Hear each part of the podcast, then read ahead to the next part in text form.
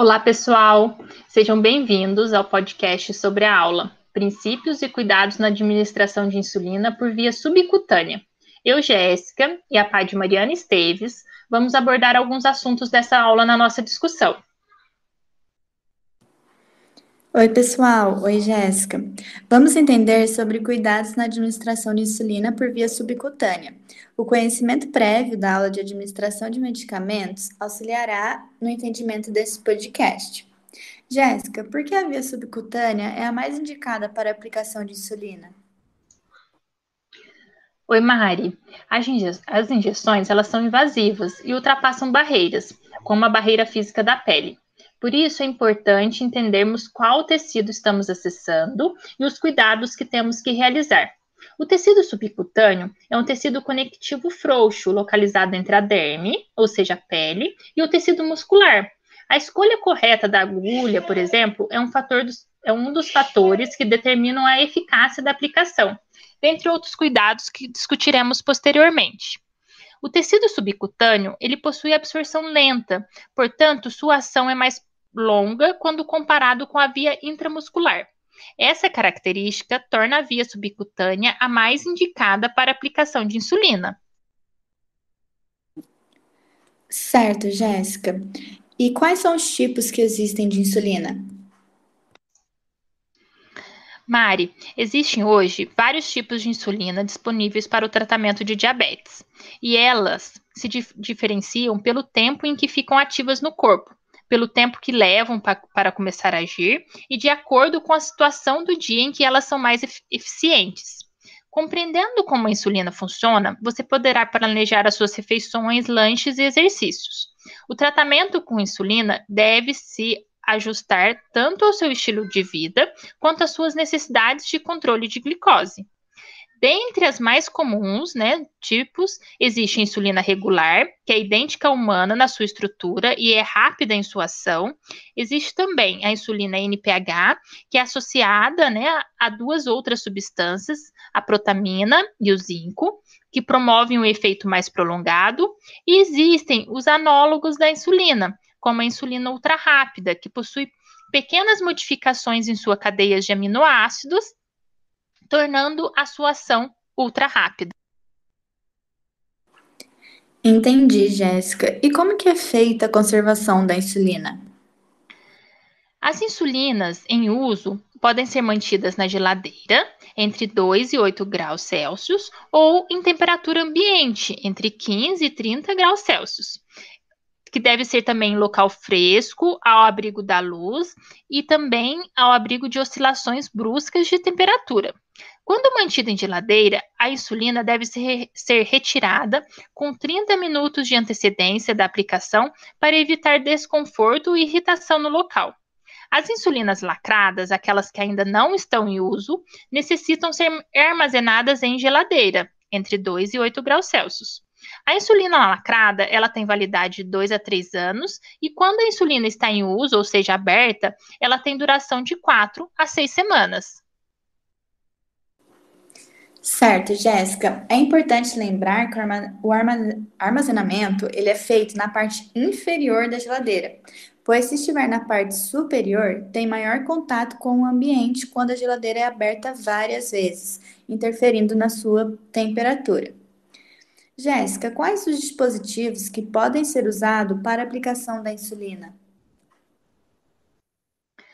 São usados nos hospitais ou centros de saúde as seringas, e existem dois tipos diferentes de seringa: as com agulha fixa ou com as agulhas removíveis.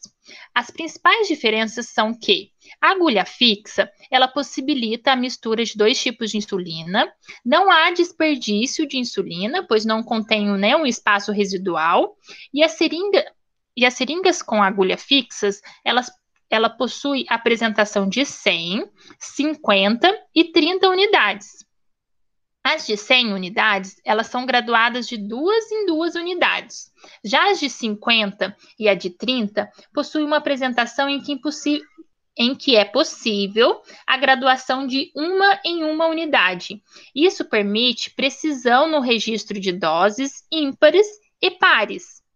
A agulha removível não possibilita essa mistura de dois tipos de insulina, pois ela tem apresentação única de 100 unidades internacionais e são graduadas em dois em dois. E ela tem um desperdício de insulina porque possui espaço residual. Lembrando que a escolha da agulha dependerá do IMC de cada paciente. Já as canetas, elas são usadas geralmente pelos próprios pacientes que realizam a administração em sua casa. A caneta, ela possui uma praticidade e uma facilidade no manuseio. Elas possuem agulhas mais curtas e finas, elas são muitas vezes reutilizáveis e descartáveis e acessível para pacientes com baixa acuidade visual. Interessante, Jéssica. Vimos que a pele possui em média 1,8 a 2,5 milímetros de espessura e o tecido subcutâneo, em 45% dos indivíduos, possui 12,7 milímetros, ou seja, uma agulha de comprimento de até 13 milímetros pode ser utilizada para aplicação de insulina na maioria dos indivíduos. Mas sempre é importante realizar a avaliação e, se possível, utilizar agulhas curtas. Isso mesmo, Mari. E vale ressaltar também a diferença entre calibre e comprimento das agulhas. O calibre e o comprimento são medidos em milímetros. As agulhas mais comuns, no geral, elas possuem de 0,2 milímetros a 1,6 milímetros de calibre e de 4 milímetros a 40 milímetros de comprimento. Quando falamos de uma agulha 0,23, por exemplo, por 4 milímetros, quer dizer que ela tem 0,2 milímetros de espessura ou calibre e 4 milímetros de comprimento. Essa agulha ela é mais fina e mais confortável na hora da aplicação. E ela é muito utilizada nas canetas. Nas seringas removíveis, usualmente utilizamos a agulha 13 milímetros por 0,45 milímetros que é mais facilmente encontrada nos hospitais e centros de saúde. Ao pronunciar, usualmente falamos para pegar a seringa 13 por 4,5, mas isso é para facilitar a pronúncia, pois ela não tem 4,5 milímetros de calibre, e sim 0,45 milímetros. Certo, Jéssica. E como aplicamos a insulina? Mari, existem diferentes locais de aplicação e devemos optar por locais onde tem-se maior quantidade de tecido subcutâneo, como os braços, nádegas, coxas e abdômen. Porém, o abdômen possui né, é, uma maior velocidade de absorção que as demais localidades. A real região de aplicação do abdômen é na região lateral direita e esquerda, distante aproximadamente 4 centímetros da cicatriz umbilical. A aplicação em um paciente internado é em posição de decúbito dorsal horizontal. É importante também, Jéssica, que no momento da aplicação, indivíduos com pouco tecido subcutâneo utilizar a prega cutânea e agulhas com menor comprimento, pois assim reduz as chances de hematomas no local da aplicação. Como que é feita essa prega? Ela é realizada pelo dedo indicador e polegar, com o intuito de segurar o local da aplicação. A aplicação é rápida, porém sutil, e tem que manter a agulha sobre a pele e aguardar o tempo para a retirada, que para a seringa esse tempo é de 5 segundos e para a caneta de 10 segundos. É, continuando, Jéssica, como é feito o preparo da mistura de insulina NPH com a insulina regular? Mari, essa é uma dúvida grande. E vale lembrar primeiro que podemos realizar a preparação da insulina NPH irregular somente com a agulha fixa. A mistura de insulina possui maior flexibilidade de dose, pois requer maior destreza dos pacientes. É, quando o médico, por exemplo, prescreve mistura de insulina de ação intermediária, que é a NPH, com insulina de ação rápida, o objetivo é melhorar o tratamento com ações, né? Com as ações complementares dessas insulinas numa mesma aplicação. Existe à disposição no mercado preparações de insulina pré-misturadas em diferentes proporções, mas nem sempre elas são adequadas às necessidades do paciente ou estão disponíveis na rede pública de saúde. Dessa forma, é comum na prática clínica o preparo de dois tipos de insulina na mesma seringa.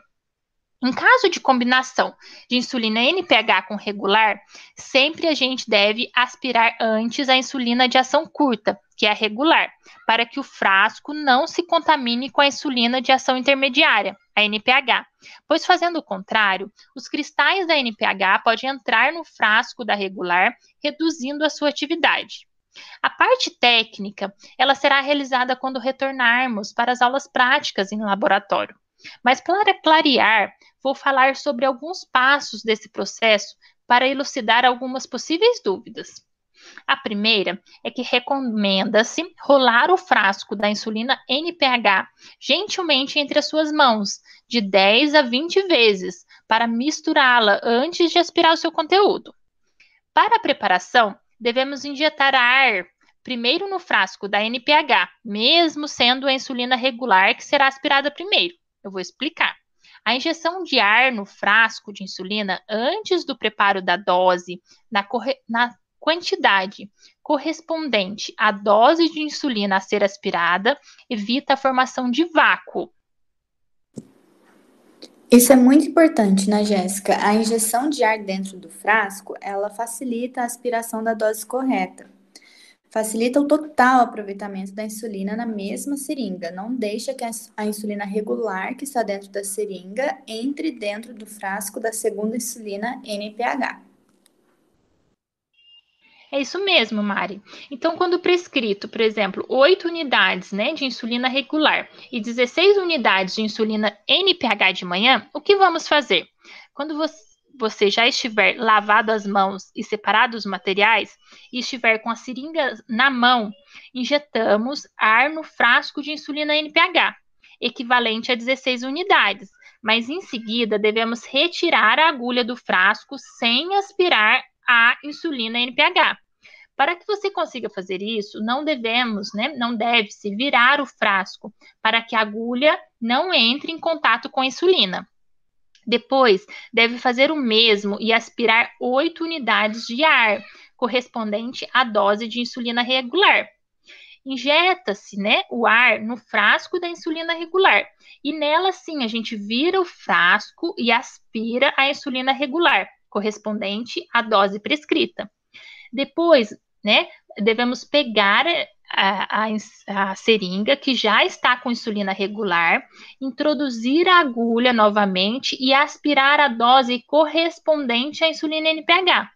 O total de insulina na seringa deve corresponder à soma das duas doses, né, das duas insulinas.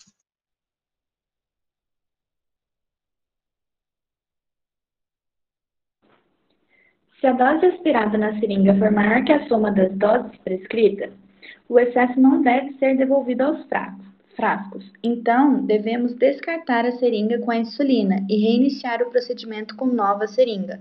Quando cometer erros, nunca devolva para nenhum dos frascos a insulina já misturadas. Jéssica, quais os principais efeitos indesejáveis da aplicação e utilização da insulina?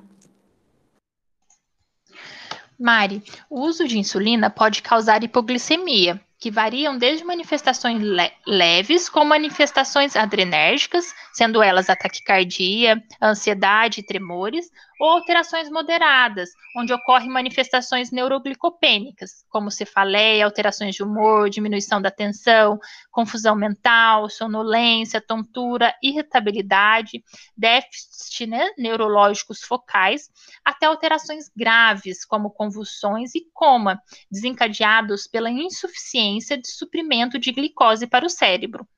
Outros efeitos são os efeitos locais, que pode ocorrer uma lipohipertrofia, né, que são lesões fibrosas e pobremente vascularizadas, localizando-se no tecido subcutâneo, relacionada à duração do tempo de uso da insulina, frequência do rodízio nos pontos de aplicação e frequência com que a agulha é reutilizada na autoaplicação.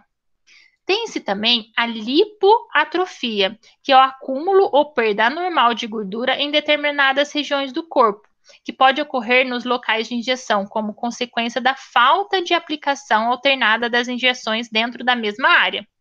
Para a prevenção desses efeitos, é importante a realização do rodízio nas aplicações, a aplicação da dose correta de insulina e cuidados com alimentação e asepsia no local da aplicação de insulina. Tem-se também a possibilidade de alergia local, que acomete aproximadamente 2% da população em uso de insulina. As reações, como vermelhidão, inchaço, dor e coceira no local de injeção, podem ocorrer durante o tratamento com insulina. Mas essas reações são normalmente transitórias e geralmente desaparecem sobre a continuação do tratamento. Raramente podem ocorrer reações de hipersensibilidade generalizada, gerando potencial risco de vida. É importante considerar algumas questões finais, né, Jéssica, de boas práticas do enfermeiro, como o descarte correto do material perfuro-cortante e lembrar que a insulina é um medicamento de alta vigilância, ou seja, ela deve ser realizada a dupla checagem. E é papel do profissional de saúde avaliar adequadamente o caso de cada paciente para a administração de insulina na escolha, no cuidado e na realização do autoexame dos locais de aplicação, além das técnicas adequadas de injeção, atentando para o rodízio do local, ângulo da agulha, prega subcutânea, tempo de aplicação, proporcionando segurança ao paciente. Certo, Mari. Obrigada pela colaboração. Chegamos ao fim do nosso podcast sobre administração de insulina. E até o próximo assunto, pessoal. Tchau, tchau.